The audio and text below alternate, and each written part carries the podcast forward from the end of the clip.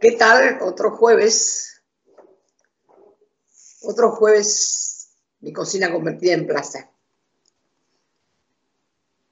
Nos vamos a levantar, adelantar dos días, porque el sábado se cumplen 40, 48 años del, del horror de Trelew. De un montón de hombres y mujeres que querían una patria como soñamos todos hoy. Qué falta que nos hacen hoy, chicos. Fueron asesinados cobardemente en una cárcel de Trelew. Hay muchas historias que se contaron porque hay tres personas que se salvaron. Miguel Ángel Campos, María Antonia Berger y René Aidar, que fueron asesinados después, pero quedaron para contar, para contar las historias de adentro de la cárcel, cómo se habían organizado, cómo cada uno, a pesar de pertenecer a diferentes organizaciones, tenía una obligación. Yo lo he contado muchas veces, pero no me hacían los cinturones, otros hacían las camisas para escaparse, porque era la fuga había organizado una fuga. Y otros hacían los escapularios con las fotos de sus niños.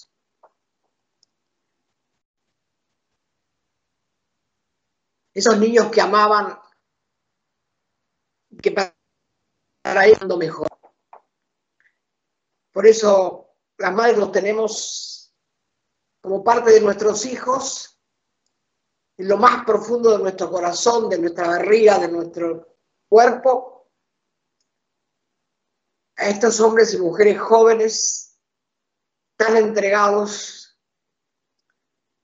que soñaban con ese mundo que todos todavía soñamos hoy, que es un mundo sin diferencias, sin hambre, sin mentirosos, falsos y ladrones y si existían que estuvieran en la cárcel, no libres como están ahora. Pero no quiero ensuciarlos hablando de estas cosas. Quiero que los recordemos como lo mejor, como la mejor juventud que tuvo este país. Ellos también son nuestros hijos. Y los voy a nombrar. Alejandro Ulloa, presente. Alfredo Coan, presente. Ana María Villarreal de Santucho, presente. Carlos Alberto de Rey, presente. Carlos Astudillo, presente. Clarisa Laplace, presente. Eduardo Capelo, presente. Humberto Suárez, presente. Humberto Tochi, presente. José Ricardo Mena, presente. María Angélica Sabelli, presente. Mariano Pujadas, presente. Rubén Pedro Bonet, presente. Susana Legar, presente. Parte de nuestros héroes, parte de nuestros 30.000 hombres y mujeres, héroes que dieron la vida por esta patria, que todavía sueña con la patria que sonaron ellos. Yo me quiero referir un poco ahora a algunos ministros. Arroyo. Arroyo hace, ni bien empezó, hizo una gran reunión con gente muy poderosa para hacer no sé qué. Pero le falló una compra que hizo, no, no sabemos por qué. Si porque metió la mano más adentro o por qué. Alguien le descubrió que pagó mucho más caro que lo que valían los fideos y el arroz, tuvo que devolverlos y quedó todo tapadito. Pero la gente del pueblo no se olvida, porque los barrios siguen teniendo hambre, siguen sin tener agua y siguen sin tener luz y menos calefacción. Y Arroyo vuelve a hacer una reunión, pero ahora para más promesas. No sé cuántos miles y miles de puestos de trabajo va a hacer. Arroyo no prometas más nada, por favor. Ponete a trabajar en serio para lo que te nombraron, no prometas. Porque mientras vos hagan las comisiones y formen los puestos de trabajo, se van a morir miles y miles de pibes de hambre, de frío, de sarampión, de bronquitis, de, estar descalzos, de dormir cinco en una cama acostados horizontalmente porque no hay más que una cama. Por favor, no hagas más reuniones para prometer cosas que no vas a cumplir. Y si no sirve, señor presidente, échelo, cámbielo. No tenga miedo a cambiar los ministros cuando no sirven. No es que se destabiliza el gobierno porque uno dice, este no sirve. Al contrario, se limpia. Eso ha pasado siempre y también es necesario ahora. Usted hace cosas impresionantemente bien hechas y cualquier ministro de estos tira abajo todo lo que usted hace, todo lo que usted nos quiere dar, todo el país que usted sueña. No se deje engañar. Usted me dirá que soy, que no debo decir eso porque usted es el presidente, no lo sé. Pero ¿sabe qué pasa, señor presidente? Usted es uno. Y yo siento que tengo millones y millones de pibes y pibas chiquititos, algunos que van a nacer ahora y otros que ya nacieron, por los cuales mis hijos y mis hijas dieron la vida. Y entre usted y ellos, los elijo a ellos.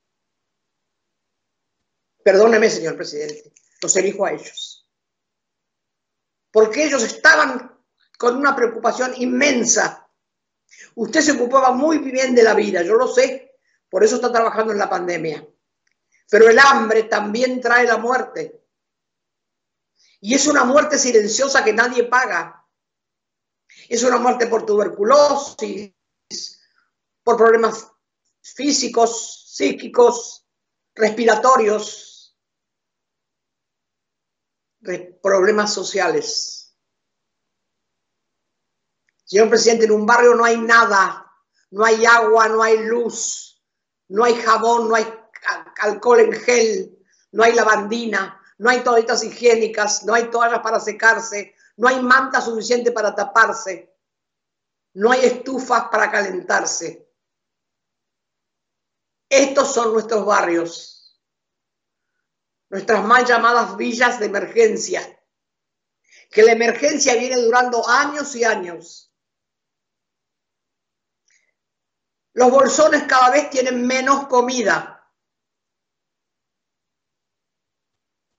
Los bolsones cada vez tienen menos comida. No le cuento lo que es la rata de la reta, que ahí ya no se puede decir lo que hace, las mentiras, cómo le miente a usted descaradamente, hace lo que quiere, abrió todos los negocios. Ayer abrieron 11, ah, van a abrir ahora retiro. ¿Saben lo que hicieron cuando dijeron que fueran los manteros? Fueron los manteros, vino la policía y los pegó, los desalojó les robó todo. Póngase la reta, ponete de acuerdo. Mandaste a la cana para que les pegue, para que los saque, si abrís el lugar, o los dejás o los echás. Pero él miente, miente y miente. Y después resulta que la mentira tiene patas cortas. Patas muy cortas. Y este tipo que es un desvergonzado, es peor que Macri, peor que Macri, más cínico que Macri, pretende ser presidente. Y por eso se arrima todo el tiempo al gobierno, a ver cómo los puede convencer de que él va a cumplir. Y no cumple. Los protocolos en los negocios no se cumplen, señor presidente. A los barrios no llega la comida, señor presidente. Es mentira que todos los niños tienen una computadora. Por favor, si no tienen mantas ni comida, ¿qué van a tener computadora? Por favor. ¿Hasta dónde llegan las computadoras?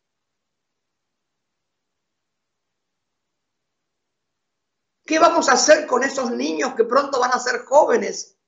Otra camada de jóvenes que no tienen esperanzas ni sueños y que salen a robar un paquete de galletitas y los matan por la espalda y los ladrones más grandes están sueltos como, como Macri, que se fue y robó y robó y se fue.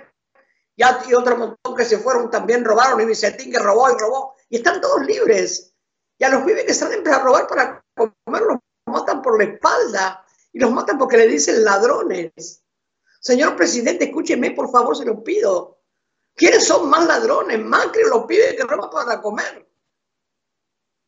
¿Dónde están los ladrones? ¿A dónde se escondieron? ¿En qué mundo de plata se escondieron?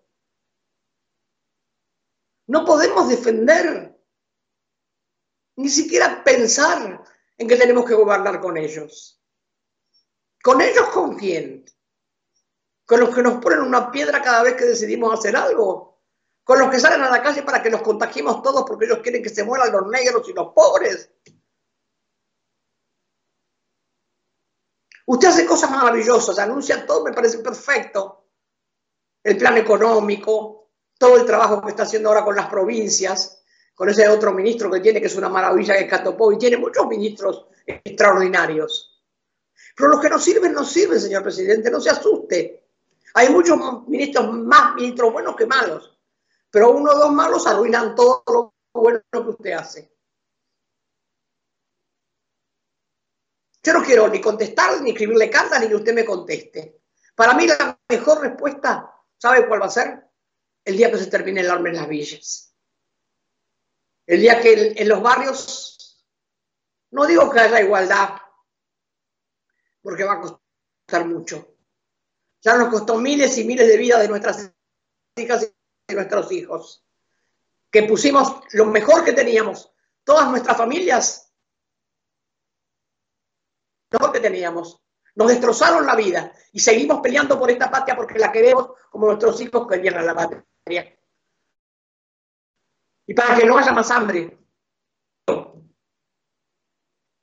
Que los niños crezcan felices, que los crezcan con odio, con amargura, con deseo de tener todo y no tener nada. ¿Hasta cuándo vamos a tener que aguantar y hacer nuevas reuniones y traer nuevos inventos Ah, no sé cuántos grupos quiere formar Arroyo. Todavía después de ocho meses está por formar grupo a ver si da 500 mil puestos de trabajo. Que no me haga reír Arroyo. Que mande 500 mil bolsas de comida como la gente.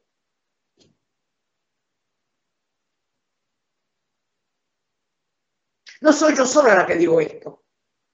Hay mucha gente que lo dice, pero no sale en ningún lado. Por eso las madres tratamos de tener este medio, esta pequeña cocina de, La Plata, de donde yo hablo. Y que después unos y otros la van llevando para adelante. ¿Cuánto que nos cuesta? ¿Cuánto está costando la provincia de Buenos Aires? ¿Qué va, va a hacer la reta? ¿Le va a mandar a Axel ahora? Los que no puede tener en la capital, se los va a mandar a la, a la provincia para que los tengamos nosotros.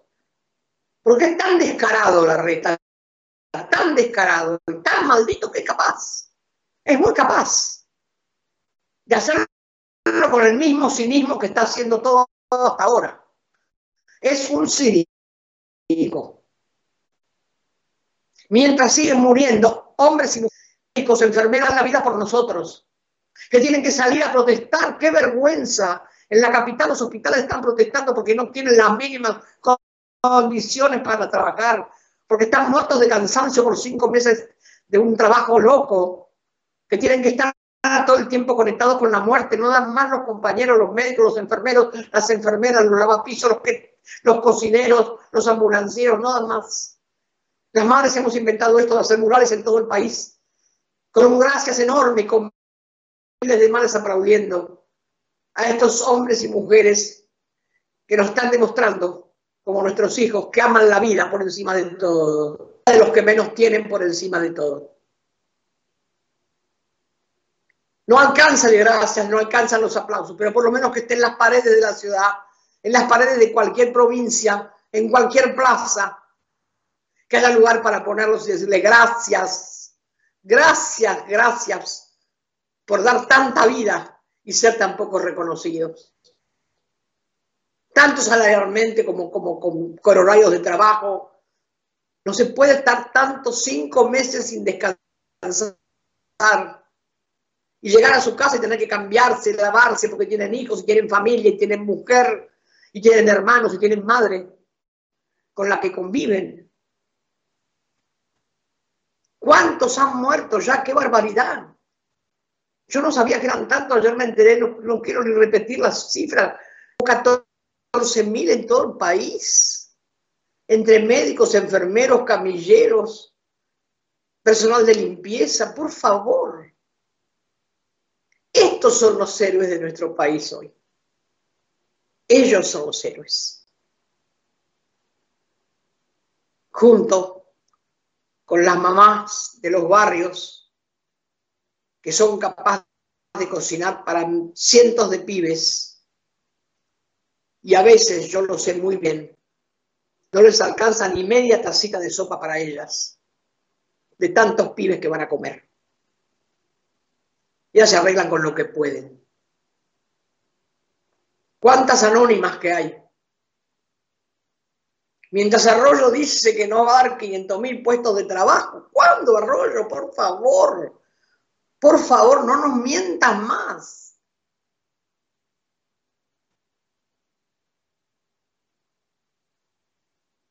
Si, la si lo ofendo, señor presidente, por lo que digo, lo lamento mucho. Mucho lamento que usted se ofenda. Pero ¿sabe qué? Tengo un compromiso muy grande con mis hijas y con mis hijos. Un compromiso muy, pero muy grande.